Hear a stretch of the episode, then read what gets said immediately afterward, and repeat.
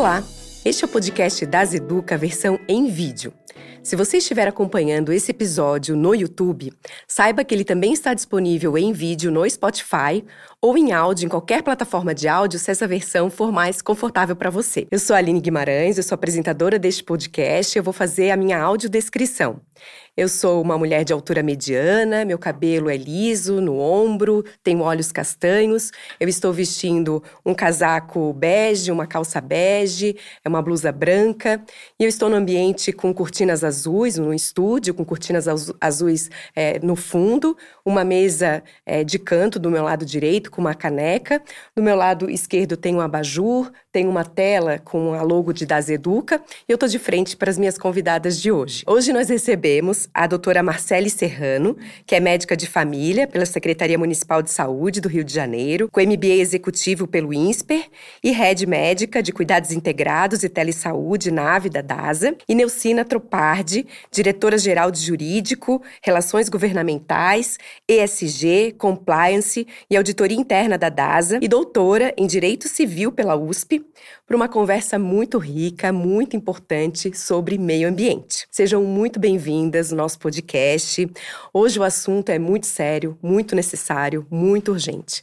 A gente sabe que o meio ambiente tem sido cada vez mais agredido e essas agressões ao meio ambiente, elas causam preocupação hoje não só para gerações futuras, mas para gerações que hoje habitam, né, o nosso planeta. Não é mais um problema que não é nosso, a gente pode dizer assim. As consequências podem ser tão grandes que até se fala, né, existe uma hipótese que se a gente continuar degradando o meio ambiente como a gente vem fazendo, possa haver um colapso do sistema, né, de maneira que a gente enfrente mais pandemias e também que as doenças emergentes se tornem mais graves. A Organização Mundial de Saúde, ela traz que até 30% das doenças que acontecem na maioria dos países tem a ver com essa degradação do meio ambiente. E um dado bem importante é que se a gente conseguisse tornar o nosso ambiente um lugar mais saudável para se viver, a gente evitaria cerca de 13 milhões de mortes, né? O que é muito, muito importante. Então, para começar aqui o nosso aquecimento, eu gostaria de te perguntar, Marcele, é de uma maneira sucinta, porque eu acho que a gente vai explorar isso bastante ao longo da nossa conversa, como que o meio ambiente, esse, na verdade, como que o desmatamento do meio ambiente pode contribuir para a disseminação de doenças? Obrigada, obrigada pelo convite, obrigada ao Das Educa. É, fazer minha audiodescrição, eu tenho uma altura mediana, é, cabelo liso na altura do ombro, olhos castanhos, estou vestida com uma camisa azul, com uma calça jeans, um sapato caramelo e os óculos.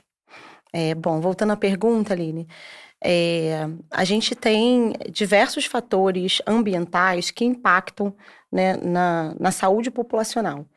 Então, desde né, é, presença de agentes patogênicos como bactérias, vírus, protozoários, parasitas né, nas águas dos rios, é, até mudanças climáticas, desmatamento, é, a poluição do ar, que interfere diretamente nas doenças respiratórias e que impactam na saúde né, do nosso paciente, do indivíduo, para além da condição clínica do dia a dia e de doenças crônicas que ele já tem e já apresente. É por isso que é tão importante quando a gente olha né, para o cuidado do paciente, a gente ter um olhar de saúde integral desse cuidado. Né? É, aqui na DASA, essa é uma premissa do cuidado médico, da boa prática médica. É a gente olhar o paciente né, e além da condição clínica que ele apresenta para gente, a gente sempre pensar ali nos indicadores sociais. Os indicadores sociais, eles vão desde indicadores socioeconômicos, indicadores de educação, de acesso, e que incluem os indicadores né, de meio ambiente, de bem-estar. Então, quando eu olho para esses indicadores e penso na saúde né, da população e na saúde individualizada, é, aqui a gente sempre preocupa em entender em qual ambiente esse paciente está inserido. Então, a qualidade da água, a qualidade da alimentação, é, até, por exemplo, o, o, quanto esse paciente frequenta ambientes com áreas verdes, o quanto ele está exposto a ambientes mais naturais. Isso impacta, né, tem, uma, tem bastante estudo demonstrando o impacto de uma frequência elevada né, em espaços abertos, em espaços com áreas verdes, ao impacto né, no, na saúde mental do paciente, no burnout, em alguns transtornos comuns de saúde mental, o quanto que isso num tratamento coadjuvante tem um impacto muito positivo. Excelente, Marcela, excelente aquecimento. Bom, eu tenho certeza que vocês duas vão super se complementar né, ao longo desse episódio. E eu, quando eu paro para pensar um pouco sobre essa questão do meio ambiente, é, eu acredito que não vai bastar a gente ter ações individuais, né, que são extremamente importantes, fundamentais, mas a gente precisa também ter ações corporativas, a gente precisa que as empresas se envolvam com isso, políticas públicas. Então passa também por um coletivo, né? E aqui eu acho que a tua fala vai ser super importante, Nilcina. Quando a gente olha sobre eh, esse, esse aspecto, né, corporativo, a gente vê muito uma sigla que é ESG. Eu acredito que muitos aqui já tenham ouvido falar dessa sigla. E eu gostaria que tu é, esclarecesse para nós explicasse para quem está nos ouvindo o que, que é SG e por que, que tem ganhado tanta força. É, olá, Aline, Marcele, é um prazer estar aqui. Agradeço a você e ao Das Educa pelo convite. É, fico muito feliz de poder falar sobre SG aqui com vocês. Eu vou começar com a minha, é, minha descrição. Eu sou uma mulher de, de sou alta, tenho cabelos lisos, curtos, claros, olhos castanhos, é, eu estou usando uma camisa é, bege, uma calça jeans e estou sentada entre a Marcele e a Aline. Essa sigla ESG, né, essa que todo mundo está falando agora bastante, ela é uma sigla que vem, que é do inglês, que significa Environmental, é, Social and Governance, meio ambiente, social e governança. É, é, uma, é uma sigla que, que, que diz que quer dizer o seguinte, né, que, que tem a seguinte proposta: que quando você for avaliar uma empresa, você não vai só avaliar essa empresa pelos aspectos é, normais econômicos, o quanto que ela é rentável, o quanto que ela dá de retorno para o acionista. Você vai avaliar outros aspectos que é como ela atua é, na, na, nas comunidades em que ela está inserida, o que, que ela faz em prol do meio ambiente, o que, que ela faz em prol é, das comunidades, é, da, das populações que estão no entorno dela. Então, a sigla SG está diretamente relacionada com essa nova forma de avaliar as empresas, que de um lado vai levar os aspectos econômicos de rentabilidade, mas de outro lado vai levar em consideração também as práticas sociais, ambientais e de governança dessa empresa empresa. Essa sigla, Aline, ela ganhou muita importância, né? ela passou a ser bastante utilizada em 2020. Se a gente lembrar muito bem, 2020 era o auge da pandemia de Covid-19. Então, as questões sociais e ambientais naturalmente ganharam mais importância. E o que chamou atenção, né, quando essa sigla começou a ser utilizada, é que o Larry Flint, que é um, um mega investidor é, do, do BlackRock, ele administra mais ou menos 7,2 trilhões de dólares, ele manda todo ano uma carta aos CEOs das empresas investidas. E nessa carta, em 2020, ele disse o seguinte: Eu vou trabalhar para um capitalismo mais consciente. Eu vou facilitar o investimento em empresas que tenham projetos é, que englobem aspectos ambientais, sociais e de governança. De lá para cá, essa sigla é usada cada vez mais. A gente vê essa sigla sendo usada no mercado financeiro, a gente vê fundos de investimento que buscam empresas com projetos de ESG para investir. Então, a gente vem cada vez mais vendo uma preocupação muito grande de que a empresa tenha um impacto positivo para a sociedade de modo geral. Todos os cursos hoje, tem grandes cursos de liderança hoje para executivos em que se não se fala mais em maximizar o lucro, mas em otimizar o lucro, porque ele tem que ser positivo para todas as partes interessadas. Mas o tema, né, o termo sustentabilidade ESG, ele é antigo. Tem mais ou menos uns 40 anos que isso vem sendo utilizado, vem sendo falado, mas eu destaco fraco é, o ano de 2015. A Organização Mundial das Nações Unidas soltou uma agenda, né, que é a Agenda 2030, com um plano para acelerar o desenvolvimento sustentável nos países. E esse plano ele tem 17 objetivos do desenvolvimento sustentável e 169 metas. Aí você vai me perguntar, mas o que que diz, né? Esses objetivos e essas metas são proposições para que os países combatam, né? É, pratiquem ações que vão combater as mudanças climáticas, mas que promovam também a equidade social, que diminuam a, a, as desigualdades sociais nesses países. Excelente, Neucina. E quais seriam os compromissos aí que a DASA assumiu, né, de acordo com essa proposta? Bom, a DASA ela tem uma preocupação muito grande com ESG, né? As nossas ações, elas trazem sempre é, os nossos colaboradores, as, as, as, comunidades, os pacientes e a sustentabilidade é, do setor de saúde no centro dos negócios. É, eu vou me ser um pouco repetitivo aqui, talvez, mas com a pandemia uh, da Covid, a gente viu que é muito necessário se pensar num setor de saúde que seja sustentável, né? que consiga atender é, muitas pessoas quando elas, se elas ficarem doentes. Então, a sustentabilidade do setor da saúde está no, no, no, cerne da nossa estratégia de, de, de negócios. Falando de ESG especificamente, é, nós assumimos alguns compromissos. Então, a gente assumiu um compromisso de ser carbono zero até 2030, ou seja, de compensar todas as nossas emissões de, de gases de efeito estufa.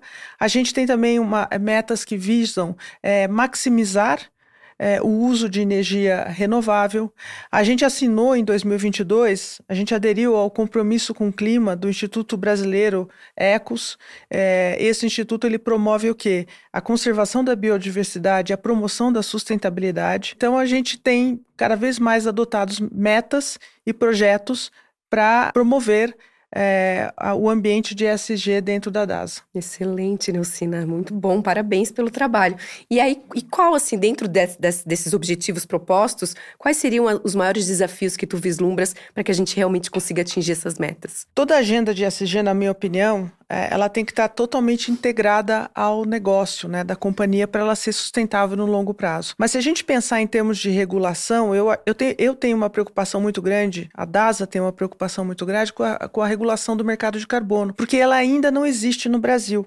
E, se, e para a gente poder trabalhar numa agenda de carbono zero, a gente precisaria ter uma segurança jurídica para promover a compensação dessas emissões de gases de efeito estufa através de uma, de uma regulação nesse mercado de carbono que seja mais robusta e que hoje, nos dias atuais, é inexistente no Brasil. Vamos torcer para que, que isso né, se resolva. Bom, voltando aqui para a Marcele, a gente vai fazer isso ao longo desse episódio, né? Puxar um pouquinho de, de mundo corporativo e tentar trazer os impactos de devastação do meio ambiente na saúde individual mesmo. Bom, Marcele, a gente vê que algumas doenças infecciosas né, têm ganhado muito destaque. Né? A gente tem um aumento de incidência de velhas doenças, como dengue, é, chikungunya, agora mais recentemente febre maculosa, né? Que tem assustado bastante. E o que se diz é que tem tudo a ver, esse aumento de incidência dessas doenças, com o desmatamento.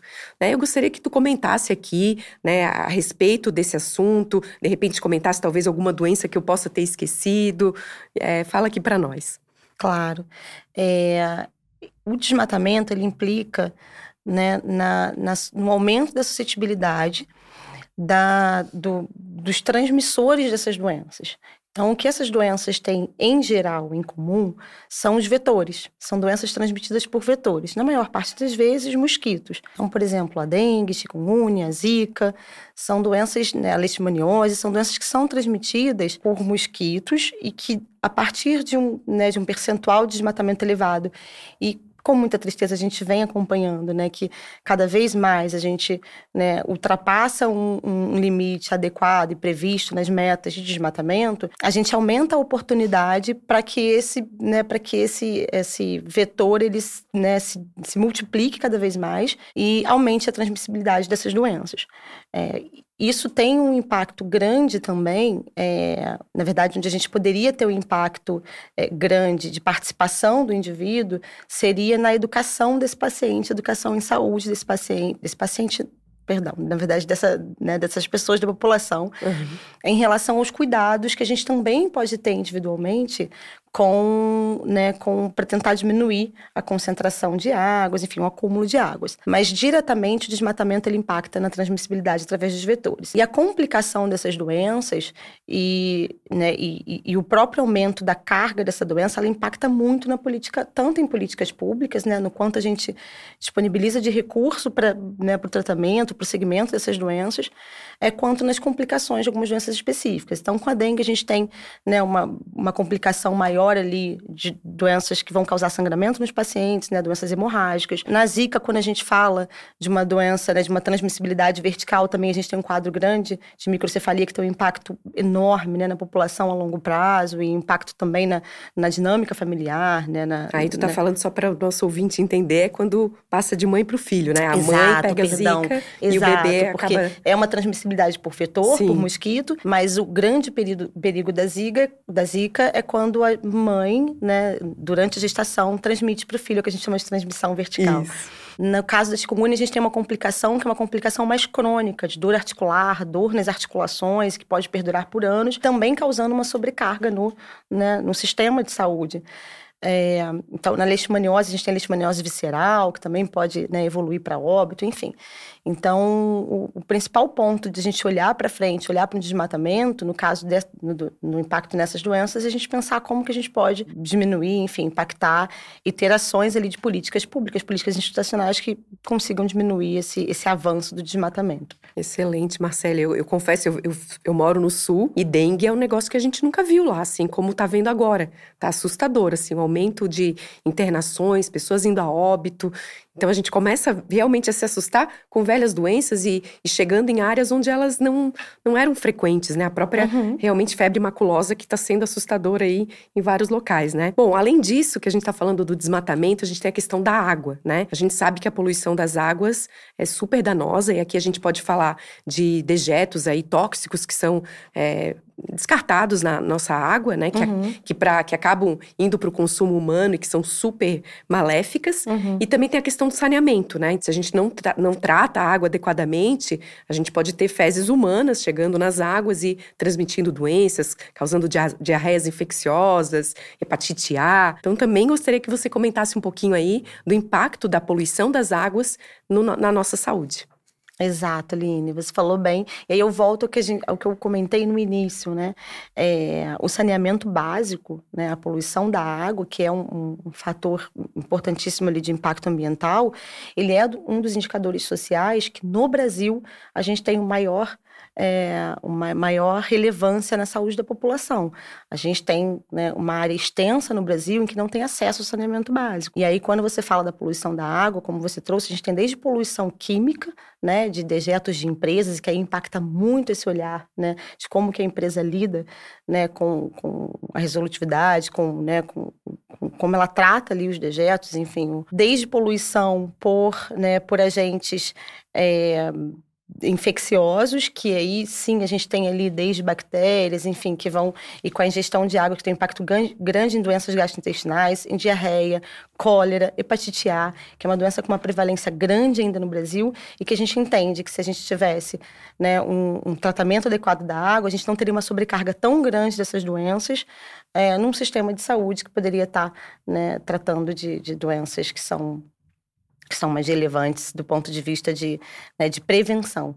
É, e ainda tem o plástico, né? Que tem sido algo tão assustador, né? Exato. O quanto que, uhum. que a gente está vendo nos oceanos, plástico aí matando, né? A questão, a vida marinha mesmo, é, ameaças aí a, a corais, né? Que tem um impacto super, super relevante. Realmente é algo que nos causa é, bastante preocupação e que de alguma maneira, talvez a gente mudando alguns hábitos, a gente consiga é, reduzir esse impacto, né? Principalmente eu, eu, penso aqui no plástico. E outro ponto é a questão do aquecimento global, né? Não é de hoje que a gente fala em aquecimento global, né? É algo antigo, isso eu lembro desde criança de ouvir falar e, e é algo que sempre me assustou muito. É, infelizmente há quem não acredite, né? Porque a gente, nossa, mas o inverno é tão rigoroso, como é que o mundo tá, como é que o planeta tá ficando quente, né? Enfim, mas a gente sabe que é um fato que acontece e a gente tem que se preocupar com isso, né? Existe inclusive um estudo estudo feito pela Fiocruz em parceria com o INPE, que fala que se a Amazônia for desmatada até um a partir de um certo limite, a gente vai ter um aquecimento que pode ser muito danoso para a vida humana, né? Então, a gente pode chegar aí a ameaçar algumas populações mais vulneráveis. Diz que até é, população do norte do Brasil, em 2100, a gente pode ter é, muitas pessoas ali, mais de 11 milhões de pessoas ameaçadas mesmo uhum. a um estresse térmico que é super danoso. Claro que quando a gente fala do desmatamento da Amazônia, a gente não pode isolar só a Amazônia, tem toda uma questão global que se soma ao desmatamento da Amazônia, não é algo isolado ali, né? Mas a gente sabe sabe que realmente é algo muito danoso e eu queria também saber qual que é o impacto desse aumento da temperatura né, no corpo humano. Uhum. É, o estresse térmico, ele ele tem um impacto grande em principalmente em populações mais vulneráveis, que a gente chama, né?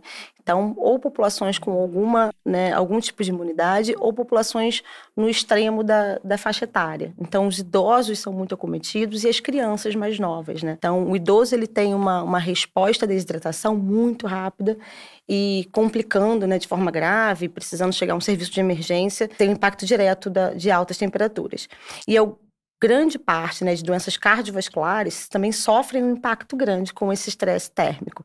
Então, algumas doenças como, né, algumas complicações de hipertensão, né, algumas doenças respiratórias como doença pulmonar obstrutiva crônica, também sofrem com a elevação de temperatura, né, causando o um aumento pressório, aumentando o risco de acidente vascular cerebral. Então, nessas populações, principalmente na criança e no idoso, por questões de desidratação, e em, e em populações vulneráveis, no sentido de já terem uma doença crônica estabelecida, e o aumento da temperatura pode facilitar a complicação da doença estabelecida. Tá ótimo, muito bom, é, Marcele. Bom, Neucine, agora voltando aqui para alguns projetos, né, que a gente olha com, muita, com muito otimismo é, dentro da DASA, tem o projeto Paperless, que é um projeto que visa a redução da impressão de laudos, né? Eu estou nesse universo, eu sou radiologista, então estou vivendo esse, esse projeto muito de perto. E eu gostaria que você comentasse aqui um pouquinho também sobre esse projeto, por que, que é tão importante a gente usar as plataformas de, de acesso a laudo online, como Nave, o Nave Pro. Então, Aline, esse eu, eu acho um projeto bem interessante, porque ele preconiza uma mudança de hábito nosso. É, todo mundo que está assistindo a gente aqui, ou nós mesmas, né? A gente sempre teve o hábito de o quê? Imprimir os nossos exames. Ou pedir para o laboratório mandar para casa o exame né, na, impresso. É, e aí aquilo gera um problema, porque é papel que você está usando, e depois, para você que é o titular do exame, você vai ter que guardar aquilo em algum lugar, ocupa espaço na sua casa, no seu armário, os anos vão passando, você vai perdendo é, aquele exame e o teu histórico médico vai desaparecendo, vamos dizer dessa forma, né? O que a gente pretende com, com esse projeto é estimular as pessoas e os médicos, e por isso que você disse muito bem que está vivendo essa jornada, né? A acessarem os resultados dos exames diretamente no NAVE, que é a nossa plataforma digital, né, que, em que você pode, dentre outras coisas, ter o seu histórico médico armazenado ali. Com essa mudança de comportamento, né, criando esse hábito de acessar os seus exames, os seus resultados ali na plataforma, você evita o que? O desperdício. O projeto todo ele passa por uma mudança de comportamento que é estimular pacientes e médicos a acessarem os exames é, dentro da plataforma. E acho que é importante que ali fique o seu histórico, né? E sem o risco de você perder os seus exames é, impressos, né? Que você guardou dentro da sua casa e você não lembra onde você colocou. Perfeito, excelente. E, e, eu gostaria de complementar, porque realmente, como é algo que eu acompanho muito de perto, é, o que a gente vê é que é comum que o paciente não busque. Né? Na, na época em que a gente só imprimia, a gente via ali armazenado muito exame que o paciente nunca buscava. Então já começava uhum. por aí, né? E aí, quando a gente muda para essa opção de realmente não imprimir e, e disponibilizar online, é, a gente ainda, de, ainda possibilita que o paciente imprima, caso ele queira, a gente não está esgotando essa possibilidade, né? Mas realmente torna tudo isso mais tranquilo. Mas é, o que eu vejo dos médicos prescritores é uma resistência realmente muito grande. É só realmente uma mudança de hábito, é né? Isso. E aí eles custam a entender, eles querem a coisa na mão, e, é, e assim, quando a gente provoca, mas acessa a plataforma, a experiência realmente é algo muito diferenciado. É, não é só uma plataforma de acesso a exames, como tu falou, tu vai ter o histórico, tem vários detalhes ali da ferramenta, né? Às vezes uma notificação de um exame que tem alguma alteração mais crítica. Enfim, é uma experiência que vale a pena a gente aderir. E como tantas outras de digitalização que a gente resistiu um pouco quando a gente absorve, a gente até gosta, né? E, enfim. Não, e eu acho que pro, do lado do paciente é, é muito interessante, porque quantas e quantas vezes a gente marca um exame de imagem e o laboratório pede para no passado, pedia para você trazer o exame, o último exame.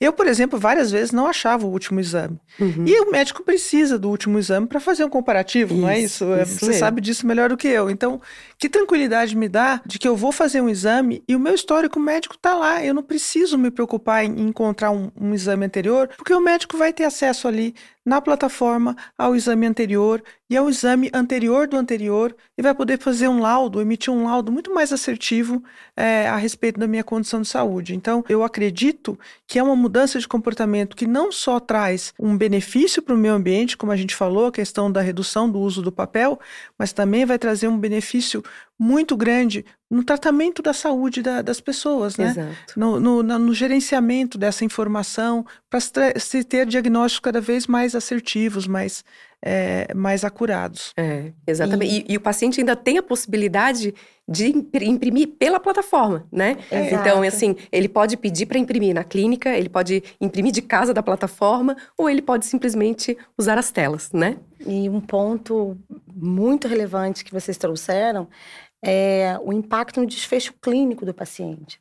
Então, por mais que os médicos, né, a gente vê bastante isso dentro né, do, do, da telesaúde, na saúde digital, os médicos estão no momento de, transição, de transição, mas eu percebo, talvez de forma um pouco otimista, mas eu percebo que a gente está avançando bastante. Uhum. Porque quanto mais eles conseguem tangibilizar o benefício dessa ferramenta. Então é muito bacana quando você está cuidando de um paciente e você recebe um resultado de um exame crítico. É. E aí você consegue antecipar a consulta do paciente, você consegue se comunicar com esse paciente. Em diversas doenças, o tempo ele tem um, impacto muito importante, né? No diagnóstico precoce, ele tem um impacto fundamental no desfecho clínico dessa doença. Então, quanto antes eu vejo um exame, um exame crítico, quanto antes eu comunico com o meu paciente, quanto antes eu atendo esse paciente já entro com uma conduta, né? Eu mexo diretamente ali no desfecho clínico. Então, essa, né, essa, essa rapidez que né, a saúde digital, que a ferramenta, que a plataforma possibilita para o médico, para a gente, é, é, muito importante.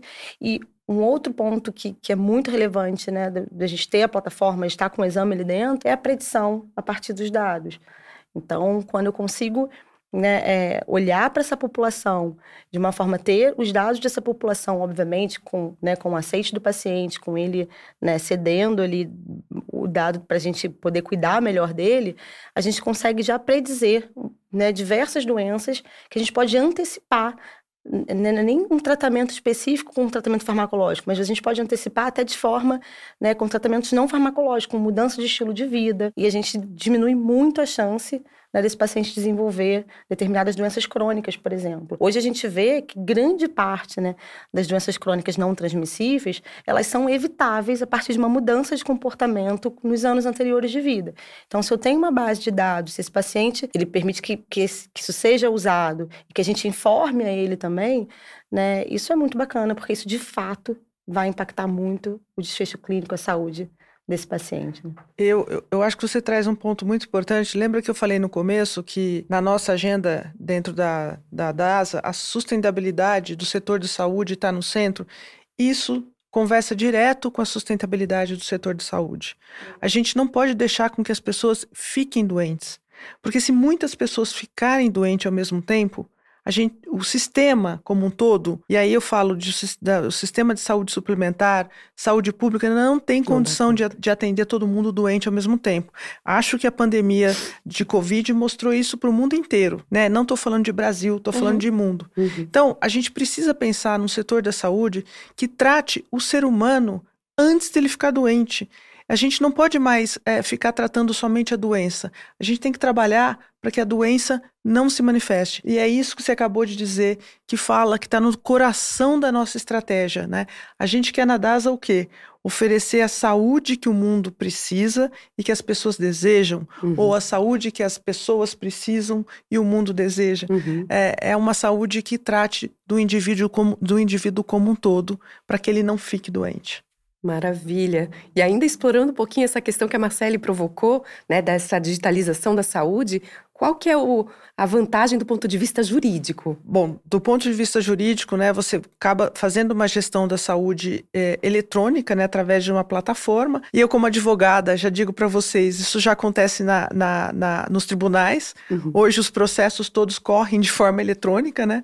Quando eu, e aqui confessando um pouco a idade, quando eu comecei a minha carreira, eu tinha que ir até o fórum para olhar um processo, encostava, como a gente dizia, a barriga no, no balcão, falava com o funcionário, esperava ele trazer o processo lá de dentro, ele demorava um tempo para encontrar nas pilhas de processos, né? Pegar o seu processo que você estava querendo ver, trazia o processo para mim. Aí Isso eu tinha não estava de mau humor que tu atrapalhou o café dele. Exatamente. Aí eu tinha que implorá-lo, implorar para esse funcionário me deixar pegar aquele processo e até a máquina de xerox, tirar a cópia do que eu precisava, porque eu precisava levar por escritório, né, a cópia das peças para poder me manifestar. Então, olha só, né, o deslocamento até o fórum, tempo de espera, papel, xerox, processo acumulando no chão e vocês que são médicas sabem melhor do que eu acumulando também ácaros, eu né, uma série de coisas. Não é, não era raro às vezes que você saía do fórum espirrando. Enfim, hoje se faz tudo é, eletronicamente. Se acessa o processo, se pega a cópia do, do, do, do, do, do documento que, que, você precisa se manifestar, tudo eletronicamente. É essa lógica trazendo para a gestão da saúde, né? Você faz tudo dentro do sistema. Mas isso traz desafios, né? E o desafio é você proteger, garantir a privacidade de dados desse paciente e fazer a proteção desses dados também. Então, na DAS, a gente desenvolveu um sistema robusto de privacidade e proteção de dados, né? Para garantir que a gente esteja né, em conformidade com a Lei Geral de Proteção de Dados aqui do Brasil mas mais do que isso, que a gente garanta é, a privacidade desses dados e a proteção dos dados dos nossos pacientes, colaboradores e dos prestadores de serviços. E mais, a gente garante, né, é, que é, o, o, toda a condição para que o paciente nos dê o consentimento ou não para o tratamento desses dados. Enfim, a gente gar garante que o sistema é, funcione perfeitamente, garantindo aí privacidade é, dos dados e a proteção desses dados. Excelente, é fundamental, né? Eu, eu encaro essa lei geral de proteção de dados com também com muito apreço, assim, mas também percebo que entre a área de saúde os médicos resistem muito, né? Porque isso traz burocracia. Burocratiza o acesso, e a gente sempre comenta: bom, é, eu trabalho no ambiente de radiologia, então é, não é incomum que o paciente vá num médico que pede o exame e aí ele vá para um outro médico também olhar. E aí, pelo sistema, esse segundo médico não tem acesso porque ele não foi o prescritor. O dado é do paciente. E o paciente autorizando é um clique e o outro também consegue acessar. E eles já ficam brabos com isso. Não, eu quero ter acesso. Não, não. E, é, e assim, é, também é um trabalho muito de conscientização, né, de que a gente precisa respeitar que o paciente está empoderado agora, né? Não é mais a gente que dita as regras. Bom, Marcelo, voltando aqui um pouquinho para essa questão da saúde, meio ambiente e impacto na saúde. Vamos falar um pouquinho sobre poluição atmosférica, né? É, também não é de hoje que a gente vê, e é quase que intuitivo, né? O quanto que a poluição do ar acaba impactando na nossa saúde. A gente já vê há tempos aí alguns países asiáticos até, né, pessoas usando máscara de acordo aí com a poluição do ar por conta de doenças respiratórias que podem acontecer. Então, explica para nós aqui é, um pouquinho de quais doenças respiratórias são comuns em função dessa poluição atmosférica, que outros impactos que a gente pode ter em função disso. É, como você trouxe, ele não é de hoje, mas a gente nota um aumento, né, na, na, incidência dessas doenças. Então, doenças, as doenças mais comuns que a gente vê atribuídas à poluição atmosférica é a asma, né, a rinite alérgica, o DPOC, alguns tipos de pneumonia, né, depender do, do patógeno que está causando ali a pneumonia, e doenças ocupacionais, e aí que a gente já tem mais conhecimento há mais tempo, silicose, enfim, asbestose. Parte, por exemplo, né, da, do aumento da incidência da asma é por conta né, da, da variação de umidade e da concentração desses poluentes. E esses poluentes, eles vêm, por exemplo, da emissão de gases através de indústrias, do desmatamento, né, da qualidade da água, que também impacta, porque a gente às vezes, ah, não, mas a qualidade da água, a qualidade do ar, não, eles têm uma relação direta, né?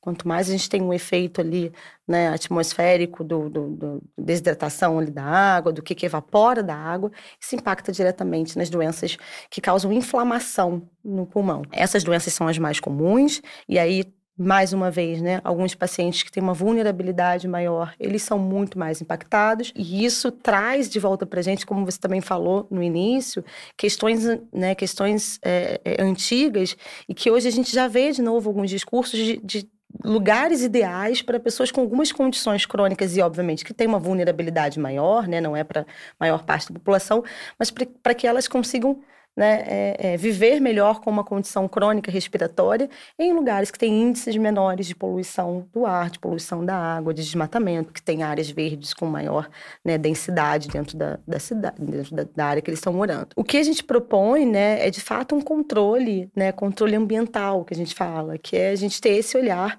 né, é ter o olhar de políticas públicas que controlem melhor a emissão de gases, que consiga controlar melhor né, e reduzir a exposição de, poluentes, controle de alérgenos, porque tem também ali, além da questão ambiental, alguns outros alérgenos que né, dentro do, dos espaços você pode tentar controlar, e adoção de medidas de saúde ocupacionais que também estão diretamente relacionadas ali a, ao quadro respiratório. Perfeito. E eu vou falar aqui, vou compartilhar uma experiência própria minha. Eu sou asmática, nada grave, mas morei em Curitiba um tempo e sofria muito com a minha asma em Curitiba. Uhum. Eu acho que muito a ver com frio, né? Sem e dúvida. voltei para Florianópolis nossa, parece assim que tira com a mão. Tirei todos os medicamentos. Então a gente vê realmente quem vive com essas com essas doenças acaba realmente sentindo a diferença que até é questão geográfica, né? Exatamente, Uma cidade quatro horas de distância, é, a gente... A diferença é que a umidade do ar é, causa, né? Como e realmente... Aí, o quanto que a poluição impacta nessa umidade, na variação ali da... Exato. Bom, e, e eu acho que tem um ponto aqui que tem tudo a ver com o que tu estavas falando e que impacta muito na questão do ar, é a questão das fontes de energia, da exploração, né, das fontes de energia. Hoje a gente sabe que a população consome muito fontes de energias que são não renováveis, né? E todo o ciclo de produção e de consumo dessas energias, que são derivados do petróleo, energia nuclear, são muito danosas para o meio ambiente. E a gente já tem disponíveis algumas fontes de energia que são as chamadas energias renováveis, energias limpas, né? Que são soluções, né? Muito, muito desejáveis para a gente substituir né, esse, essas fontes que a gente usa muito frequentemente hoje. Né? E aqui eu destaco a energia solar. A energia solar parece ser uma energia limpa, que está aqui com muita disponibilidade no nosso país, né? e que na sua exploração, na conversão para energia elétrica, parece que não impacta, não tem um impacto importante no meio ambiente. E aí eu queria saber a tua opinião, Neucina, se tu também concordas que possa ser uma, uma excelente alternativa às fontes de energia que a gente tem hoje mais exploradas, derivados do petróleo, energia nuclear. Concordo integralmente. é, inicialmente eu disse que um dos nossos projetos de ESG seria maximizar o uso de energias renováveis. E como é que a gente está fazendo isso dentro da DASA? Basicamente através de duas fontes, né, de duas, dois projetos, né, ou de duas derivadas, vamos colocar assim. A primeira é, é comprar energia no mercado livre, que é o mercado de é, contratação livre, né, é, e aí porque neste mercado é possível que você direcione a compra para energia que venha de fontes renováveis, né?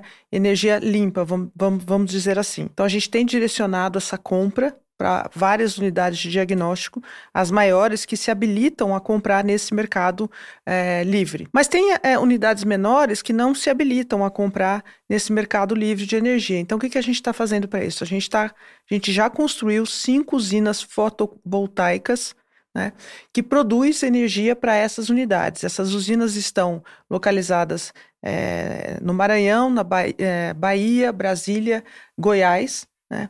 E a gente tem mais 11 usinas em construção, uma no Paraná, é, duas em Santa Catarina, cinco em São Paulo, aí uma no Rio de Janeiro. E essa ideia é que essas usinas forneçam energia para quando elas estiverem todas prontas para 385 unidades de diagnóstico.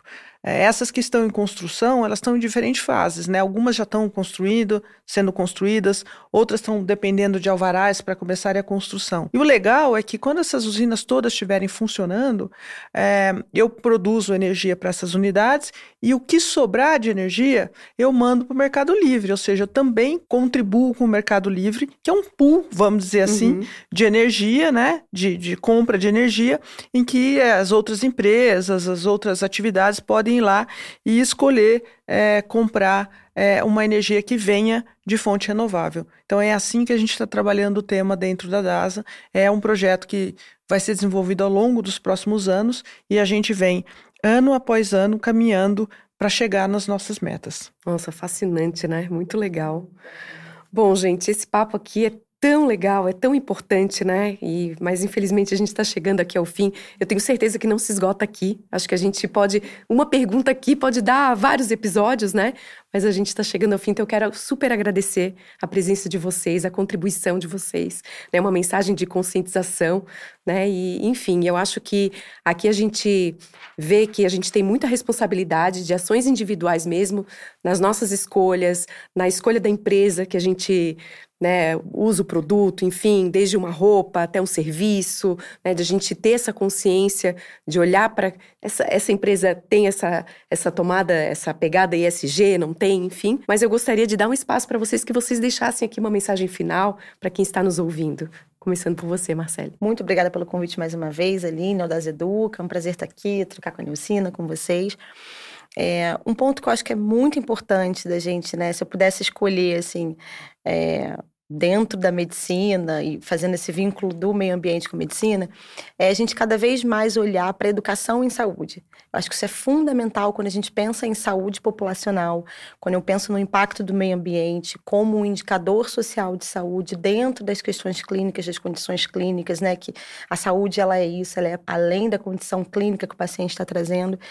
Então, eu acho que o investimento em educação em saúde, ele é fundamental né, o, educa... o investimento num cuidado, num olhar de integralidade para o paciente. Então, a gente vem fazendo isso bastante dentro da DASA com o nosso corpo clínico, com os médicos, para olhar o paciente no centro do cuidado, onde esse paciente vive, quem é a família desse paciente, né, quais são os hábitos desse paciente, quais são esses indicadores que podem impactar.